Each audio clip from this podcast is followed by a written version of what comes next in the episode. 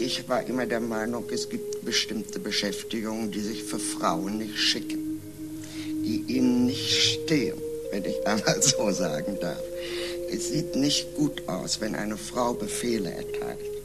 Sie soll versuchen, nicht in solche Positionen zu kommen, wenn ihr daran liegt, äh, weibliche Qualitäten zu behalten. Hannah Arendt und Feminismus, das geht auf den ersten Blick nicht zusammen. Frauen sollen tun, was sich schickt. Auweia. Ansonsten hat sie zur Emanzipation der Frau herzlich wenig zu sagen, nicht ihr Thema. Aber Hannah Arendt kritisiert quasi die gesamte männliche Philosophiegeschichte mal eben in Grund und Boden. Und mein Verdacht ist, das ist kein Zufall. Das hat was damit zu tun, dass sie die einzige Frau unter einer langen Reihe von Männern in der politischen Theorie ist. Um diesen Verdacht geht es in dieser Folge. Hier ist Folge 6 von Hannah Arendt Endlich Verstehen, dem Podcast, der Hannah Arendt mit Menschen von heute zu Themen von heute befragt.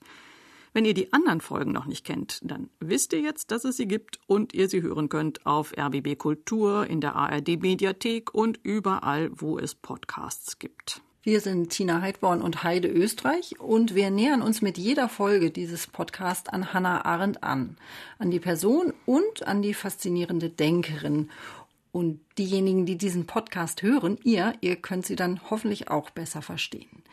In jeder Folge geht es um ein Thema, das Arendt beschäftigt hat und wir haben uns dazu einen passenden Gesprächspartner gesucht, meist eine Gesprächspartnerin, die sich auskennt mit Arendt und dem jeweiligen Thema von der Banalität des Bösen bis hin zu Hannah Arendts Vorstellungen von Demokratie. Wir treffen also Menschen, die Hannah Arendt vor allem weitergedacht haben. Was können wir gebrauchen? Und sie selbst kommt natürlich auch zu Wort. Hannah Arendt und der Feminismus, das ist mein Thema. Ich untersuche heute drei Gedanken, die Hannah Arendt, das ist meine These, fast zur Feministin machen. Dafür habe ich mir jetzt eine echte Koryphäe geschnappt. Laut Tagesspiegel ist sie nämlich eine der profiliertesten Geschlechterforscherinnen Deutschlands. Sabine Hark. Sie leitet in Berlin das Zentrum für interdisziplinäre Frauen- und Geschlechterforschung an der Technischen Universität. Und ich kenne sie schon ganz schön lange. Ich bin nämlich auch schon ganz schön lange Frauenredakteurin. Sie jedenfalls ist ein großer Fan von Hannah Arendt, hat sie mir erzählt.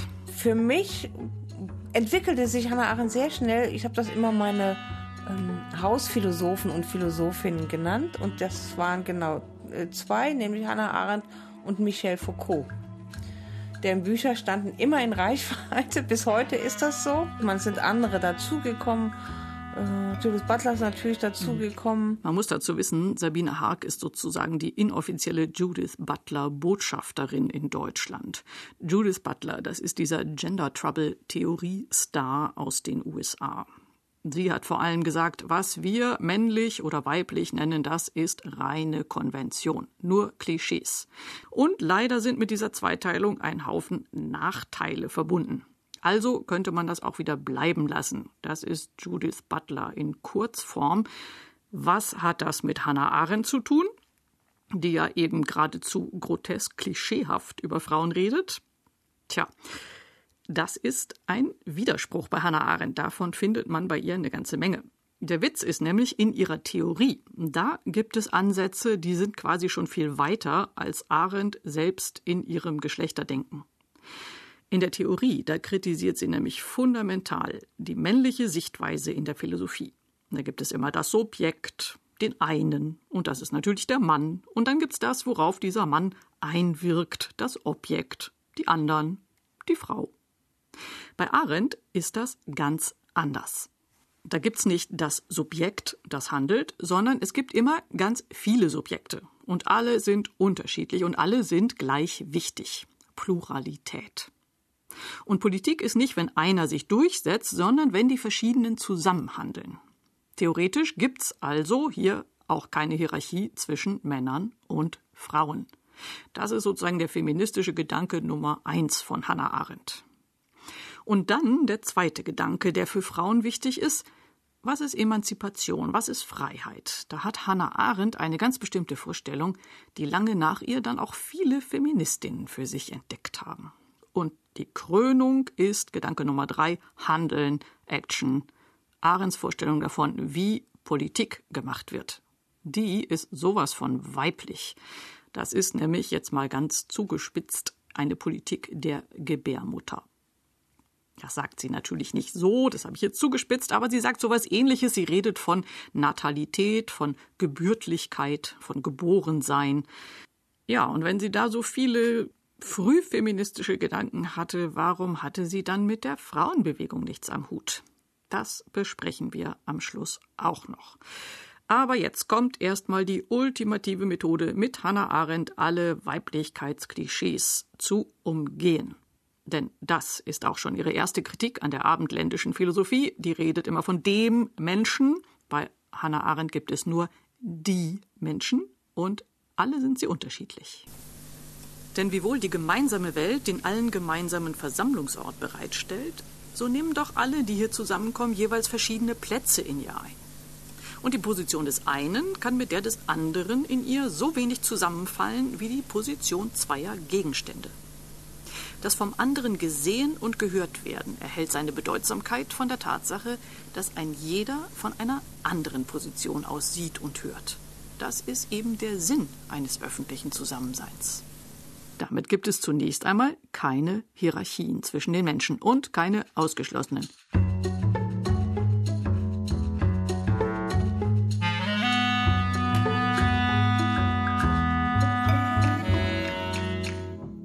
Arendt gibt einem die Freiheit, das anders zu denken, ohne in die Falle zu tappen, was ja oft passiert, weil also es gibt ja oft auch heute noch als Vorbehalt, äh, wenn man über Gleichheit von äh, Frauen, das Recht auf Gleichheit sozusagen spricht.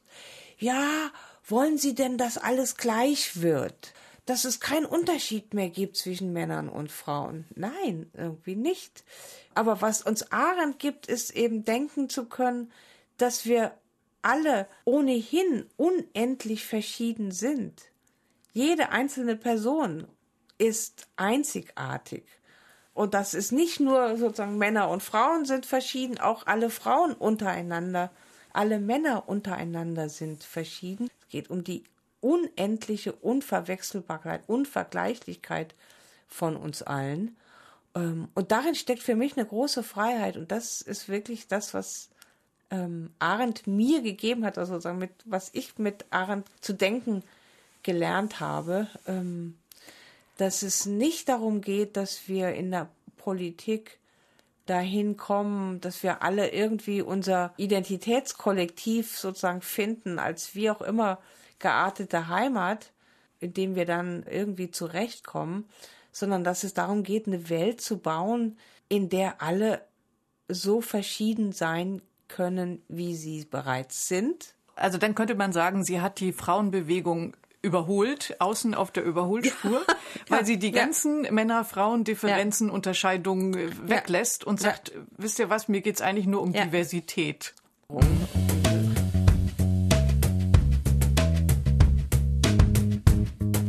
Hannah Arendt war genauso wie Sabine Haag extrem allergisch gegen diese Verhaftungen durch Gruppenidentitäten. Bei ihr ging es allerdings nicht um Frauen und Männer, sondern erstmal um ihre jüdische Identität.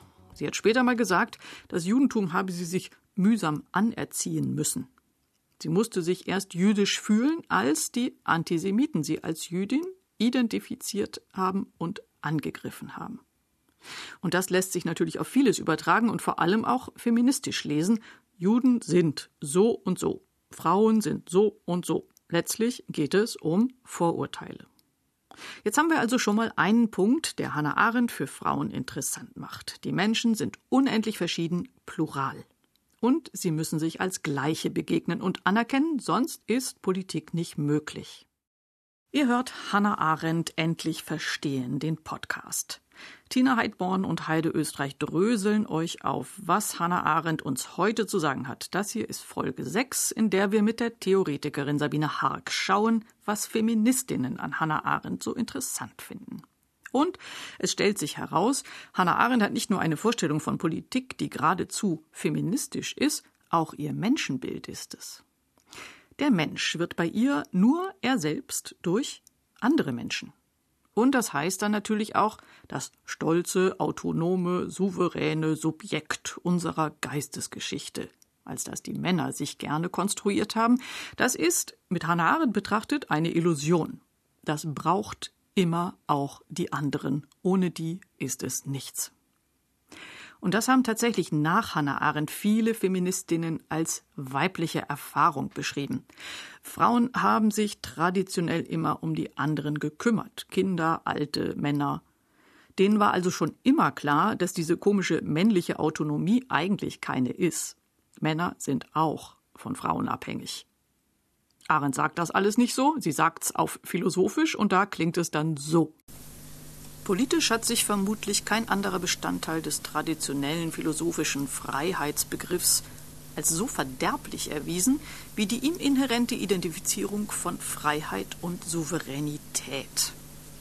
Was so außerordentlich schwer zu verstehen ist, ist die einfache Tatsache, dass es menschlicher Existenz eigentümlich ist, dass uns Freiheit nur unter der Bedingung der Nicht-Souveränität geschenkt ist und dass es verderblich ist zu glauben, dass man nur dann frei sei, als Einzelner oder als Gruppe, wenn man souverän ist.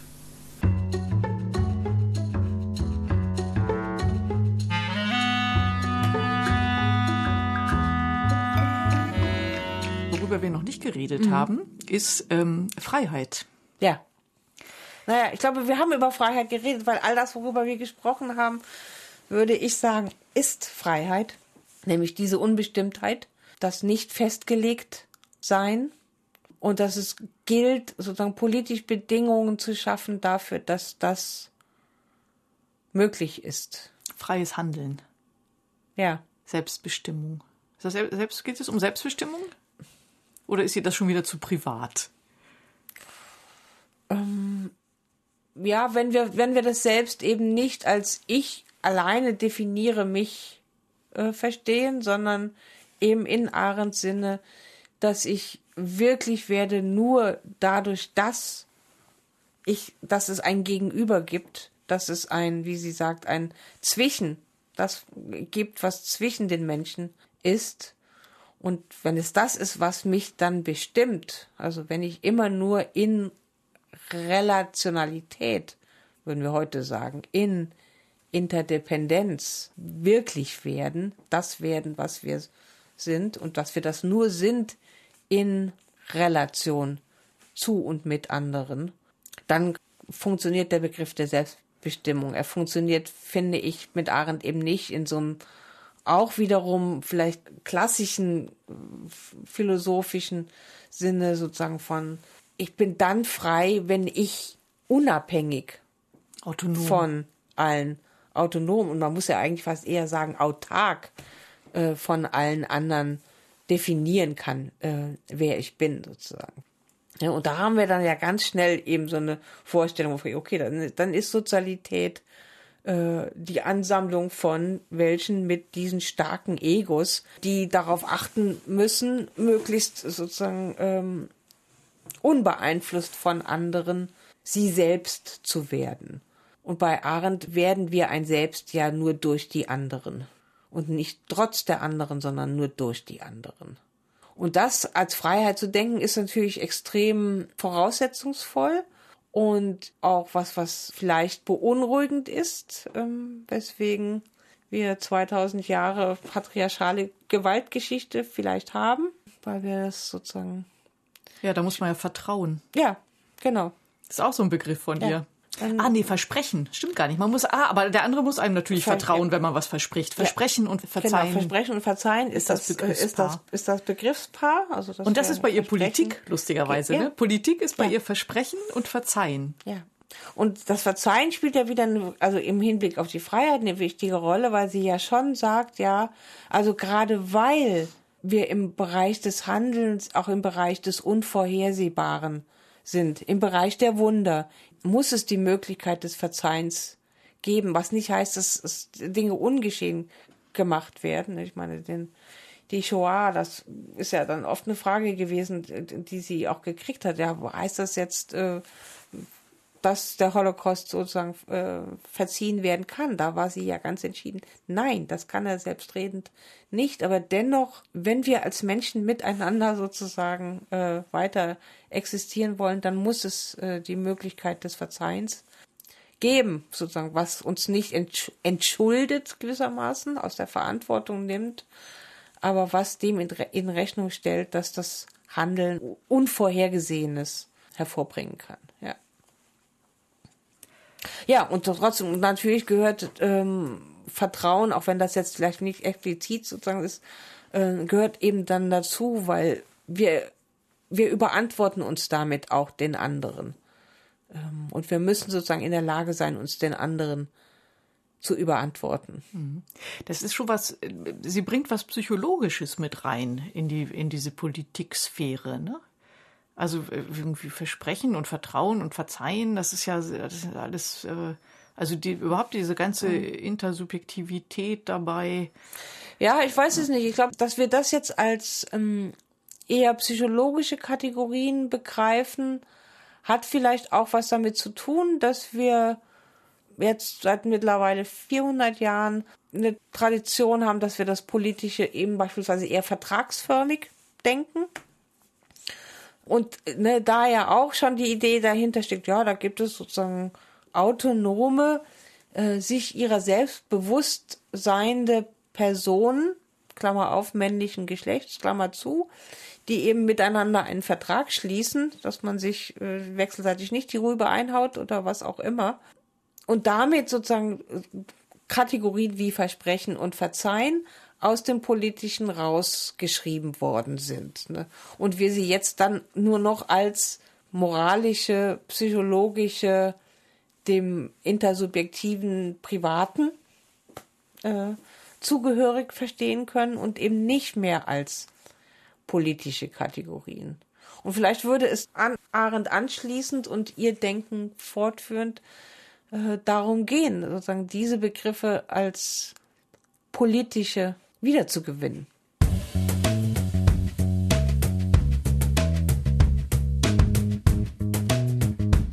So, also zum Thema weibliche Freiheit hat sie folgende Einsicht als Gedanke Nummer zwei beizusteuern.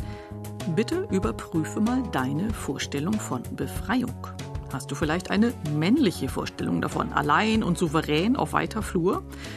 Oder möchtest du nicht eine Arendsche Vorstellung von Freiheit entwickeln? Wir sind alle aufeinander bezogen. Was heißt Freiheit dann für mich? Vielleicht eher, dass ich anerkannt werde, dass meine Wünsche wahrgenommen werden. So, und jetzt kommt der Feminismus Nummer drei von Hannah Arendt, die Politik der Geburt. Die Geburt ist für sie der Beweis, dass etwas ganz Neues entstehen kann. Also etwas, das keiner und sei er oder sie noch so schlau vorhergeahnt hat.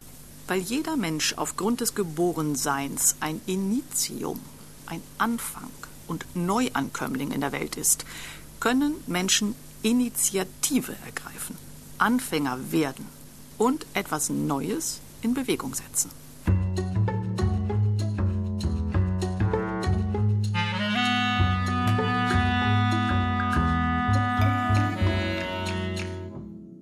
Gibt es andere Philosophen, die mit dem Geborenwerden, die den als politischen Begriff einführen?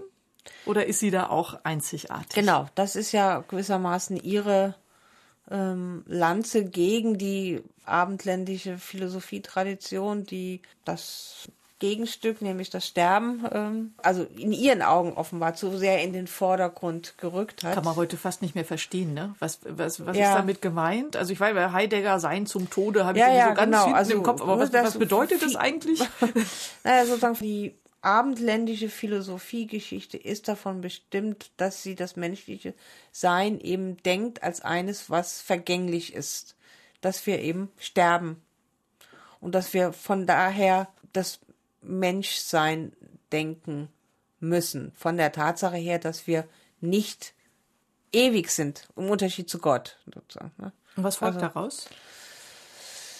ja, Arendt hätte vielleicht gesagt, daraus folgt äh, offenbar ein großer Pessimismus, Also deswegen setzt sie ja dann eben das mit der Natalität, womit sie ja nicht so im engeren Sinne sozusagen das Ge Gebären und äh, Geborensein äh, verstanden hat, sondern die Tatsache des Anfangenkönnens es kommt was Neues in die Welt. Genau, ne? sozusagen mhm. mit, mit, und damit auch mit jeder einzelnen Person äh, kommt eben was Neues in die Welt. Und sie hat halt weniger interessiert, also was in ihrer Meinung nach alle anderen, also die männlichen Philosophen viel stärker interessiert hat.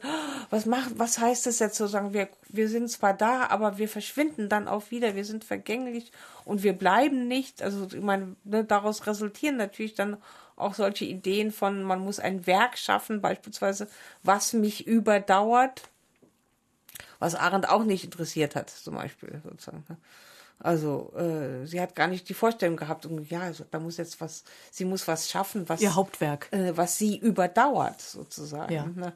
Kein, also ähm. deshalb, deshalb wieder die Unordentlichkeit. Ja, ja. Denken genau. ohne Geländer ist ja genau. auch so ein Zitat genau. von ihr, ne? Genau. genau. Hast du eigentlich Zitate mitgebracht? Du solltest drei Zitate mitbringen. Hast vergessen, ne? Ja.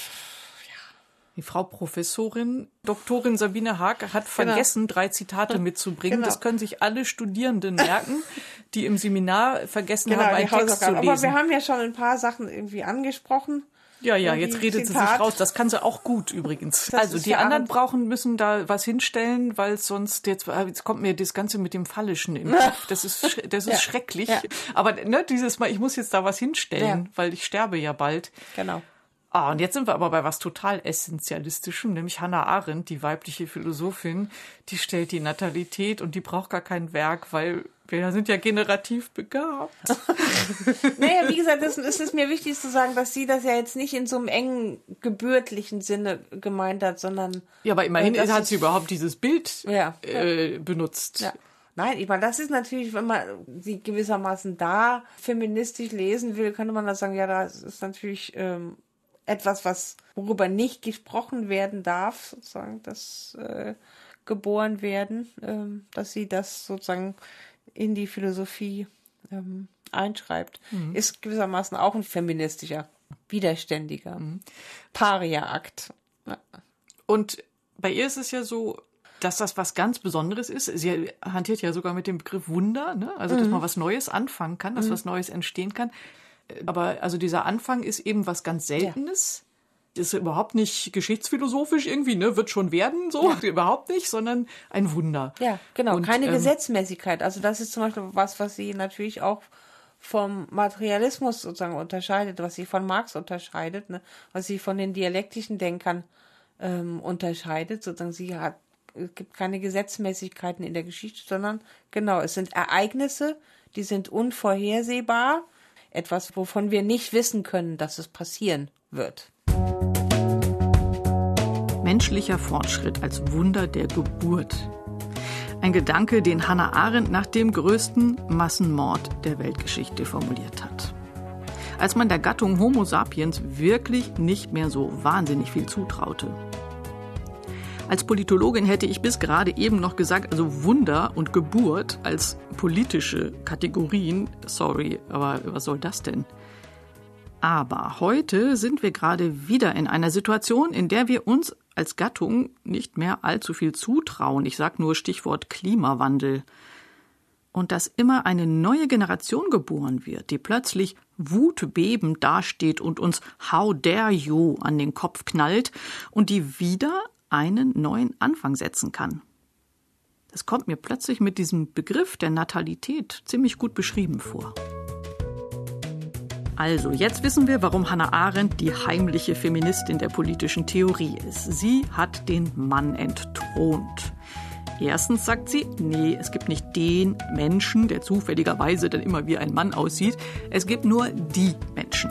Und nur die Menschen können zusammen Politik machen. Zweitens ist die männliche Vorstellung von Freiheit ein ziemlicher Quatsch. Freiheit gibt es nicht, ohne aufeinander bezogen zu sein. Und drittens hat sie eine weibliche Theorie davon, wie neues Denken in die Welt kommt, Geburt. Und das kann man ja indirekt auch als eine Aufwertung von Weiblichkeit lesen, wenn man so will, wie Sabine Hark immer so schön sagt. Aber jetzt kommt noch, warum sie mit der Frauenbewegung so wenig am Hut hatte. Sie hat ja schon Günter Gauss gesagt, sie sei altmodisch, was die Geschlechterfrage angeht. Und tatsächlich geht ihr der Schlachtruf der Frauenbewegung, das Private ist politisch, vollkommen gegen den Strich. Sie denkt die Privatsphäre, nämlich eigentlich so wie die antiken Griechen. Das ist der Haushalt, der Oikos. Und darin ist der Mensch nur damit beschäftigt, seine Lebensgrundlage zu sichern. Eigentlich wie ein Tier. Das Animal laborans, das arbeitende Tier nennt sie das. Und dass in dieser tierischen Sphäre nun gerade die Frauen stecken, das war ihr, gelinde gesagt, vollkommen Schnurz. Also politisch ist das Private bei ihr einfach nicht, es ist das Gegenteil.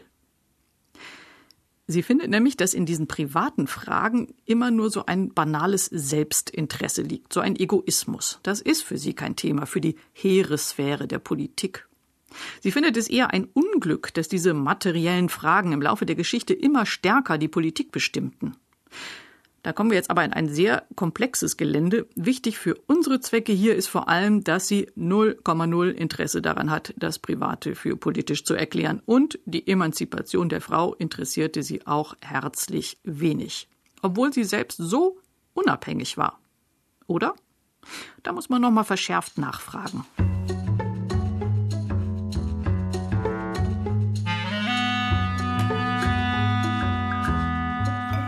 Aber mhm. was heißt das denn? Heißt das denn, dass sie ihr Geschlecht verachtet hat? Wenn die Frauen in die Privatsphäre gehören und da Animalile, wie auch immer. Animo. Animo ist französisch. Äh, also jedenfalls mhm. arbeitende Tiere sind. Was heißt das denn für ihr für ihren Blick auf Frauen und was heißt das eigentlich für ihren Blick auf sich selber? Mhm. Weil man denkt dann natürlich, sie ist in einer Sphäre aufgetreten, in der nur Männer mhm. waren, außer ja. ihr. Ja. Nur. Ja. Ähm, hat sie ihr Geschlecht verleugnet? Kann man das so sagen? Na, das hat sie, glaube ich, nicht. Ich meine, es ist, ist ja auch bekannt, dass sie eine Person war, die gerne geflirtet hat die äh, auch erotischen, intimen Beziehungen mit Männern sozusagen ähm, nicht abgeneigt gewesen ist. Ähm, der Punkt ist wie, dass sie diese, also es gibt von ihrer Biografin, von Elisabeth Young-Brühl sogar Aussagen, dass äh, Arendt sogar der Frage, ob Frauen äh, politisch, politische Führungsrollen einnehmen sollten, sehr skeptisch gegenüberstand. Ähm, also und niemand hat sie mal gefragt, ja, was ist denn eigentlich mit Ihnen, Frau Arendt? Was, was, sind Sie denn ja. für ein Wesen? Ja. ja. Ist ein blinder Fleck. Ja. Ja. Und äh, ich habe eine Briefstelle gefunden mhm. von ihrem Mann ähm, an sie. Äh, der schrieb, äh, dass er so glücklich sei, weil er beides hätte. Er hätte eine unabhängige, denkende äh, Theoretikerin und dann hätte er auch noch ein abhängiges Weibchen. Mhm. Und das wäre ja perfekt. Mhm. mhm. Ich weiß nicht, was sie darauf geantwortet hat, aber sie musste keinen Wutausbruch gekriegt haben, der wäre mhm. wahrscheinlich überliefert. Ja. Also kann ja, also ist, aber sie, das, ist sie ein bisschen schizophren, dass so, also dass sie auch das Weibchen geben ja, konnte? Ja, konnte sie. Ja. Und ich meine, wenn man tatsächlich irgendwie auf den Briefwechsel mit Heinrich Blücher äh, sich anschaut, dann gibt es da ja viele Stellen drin, in denen das genau so war, dass sie sozusagen in dem privaten Verhältnis zwischen den beiden schon auch sehr abhängig war. Es gibt immer wieder diese Stellen in den Briefen, wo sie dann sagt, jetzt schreib mir endlich, also wirklich auch da total bedürftig und abhängig von ist. Zum Teil werden die dann ja von Charlotte Berath, der sozusagen ständigen Geliebten, die Heinrich Blücher ja immer gehabt hat nebenher, ne, äh, dann schreibt sie ja die Briefe gewissermaßen für ihn, nur um sicherzustellen, dass ähm, Hannah ihren Brief bekommt. Oh Gott. Ja, also das sind Abgründe. schon da tun sich, wenn man so will, tun sich Abgründe auf, genau. Wie, wie, so, aber sie hat, sie, das einfach kon konsequent auseinandergehalten, sozusagen. Privat, ja, privat ist sie dann durchaus auch die Frau, das Weibchen, wie vielleicht Bücher sagt. Ähm, und als Theoretikerin, da war sie einfach, ich meine, sie hat, hat ja immer abgestritten, dass sie ein Philosoph ist, sozusagen, dass sie dieser, zu dieser Zunft nicht gehört oder dass die umgekehrt sie ja sicher nicht dabei haben wollen würden. Aber Ach so auch, ja? Dass sie dachte, sie ist ausgeschlossen als Frau. Ah, das wusste ja ich nicht nicht. als Frau, sondern Ah. von der Art, wie sie denkt. Ah, okay. Dass sie nicht keine ordentliche ähm, Philosophin ist. Philosophin ist oder kein ordentlicher Philosoph, Ja. müsste man vielleicht sogar Ja, eher weil sagen. das sind ja auch nur ja. Männer. Ja. Ja. Ja. Man kann, was, was ja verschiedene auch äh, versucht haben, viele Feministinnen, ähm, das irgendwie sozusagen ein bisschen aufzulösen und ähm, und zu sagen, ja, man kann auch diese strikte Trennung ein bisschen durchlässiger denken, aber in Ahrensberg selbst Ist es nicht drin. ja, ist es einfach der Brocken, über den man nicht so richtig. Ähm, Ja. Ich glaube, äh, Saila Ben Habib, die versucht ja zu sagen, äh, in dem Moment, wo ich als arbeitendes Tier aber auf die Bühne komme und sage, hallo, ich fange jetzt an, hier meine Bedingungen zu verhandeln, in dem Moment äh, gehe ich in die Politik. Das ist, glaube ich, das, äh, was Ja. sie versucht. Kann man ja auch machen. Man muss ja nicht eine Philosophin nehmen und sagen, das ist da leider nicht Ja, drin. ja, man muss genau, ja weiterdenken. Man muss ja mit Ja. ihr ins Gespräch gehen Genau. und was weiter daraus Ja. entwickeln. ja. Hannah Arendt wäre ja wahrscheinlich eine vehemente Gegnerin der Quote gewesen. Ne? Das Ja. ist ja Identitätspolitik. Ja. Ja. Und das hat sie wahrscheinlich so heraufdämmern sehen. Ne? Da kommen die Animal Laboranti aus ihren Löchern, gehen Ja. auf die Bühne und, Ja. äh, und dann brauchen sie jetzt erstmal eine Quote. Ja. So, und das, das gefällt ihr alles überhaupt nicht. Ja, da hatte sie wirklich bei all ihrer Klugheit und all ihrer Weitsicht, hatte sie da wirklich eine Leerstelle. Also das. Naja, ich, ich habe ja so die These, Mhm. dass das so sein musste, weil sie sonst damit identifiziert worden wäre. Mhm. Denn auffällig ist ja, sie ist die einzige weit und breit in der deutschsprachigen Philosophie und politischen Theoriegeschichte, die so einen Klassikerstatus Mhm. erreicht hat, die einzige Frau. Und den hat sie nur deshalb erreicht, weil männliche Theoretiker sich mit ihr auseinandergesetzt haben. Und all die anderen klugen Frauen, die über die Condition féminine, also über die, ne, das Dasein Ja. der Frauen in dieser Welt nachgedacht Ja. haben, die sind in einem Sonderraum der wissenschaftlichen Öffentlichkeit. Da musst du mich jetzt korrigieren. Ich nehme das so wahr Ja. immer noch. Ja. Hannah Arendt ist die einzige, Ja. mit der man sich auseinandersetzt, weil sie das Thema Frauen leer Die lässt. Medien hat, ja. Ja. Könnte sein, ne? Ja. Was nehmen wir denn jetzt mit von ihr? Was kann man denn jetzt heute in seinen Werkzeugkoffer, äh, Koffer, was kann man denn jetzt heute in seinen Werkzeugkoffer packen? Äh, von Hannah Arendt. Und ja, vielleicht ganz simpel, ähm, tatsächlich verbinde ich ähm, mit dem, mit diesem Gedanken der Natalität ähm, einen großen Optimismus.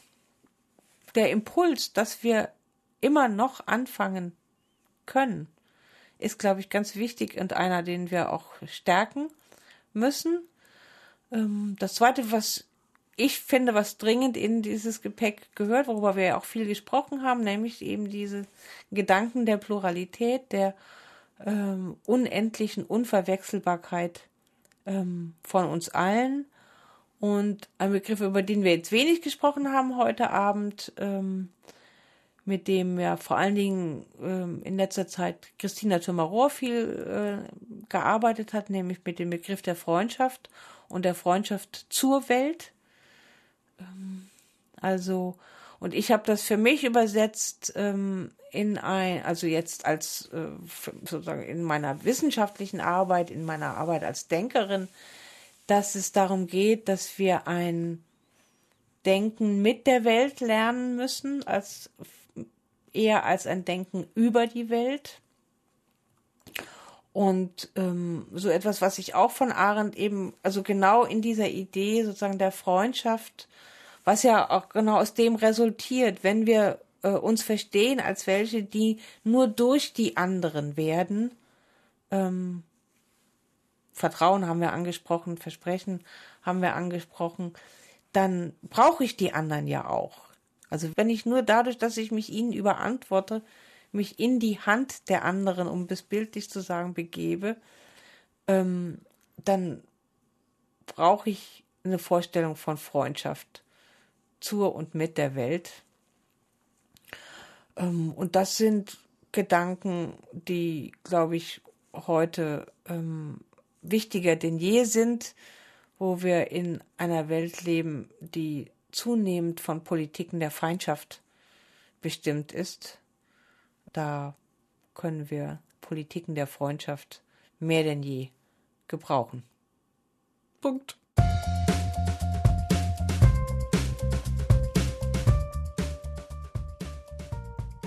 Tina, wie überzeugt bist du denn jetzt davon, dass Hannah Arendt fast eine Feministin ist?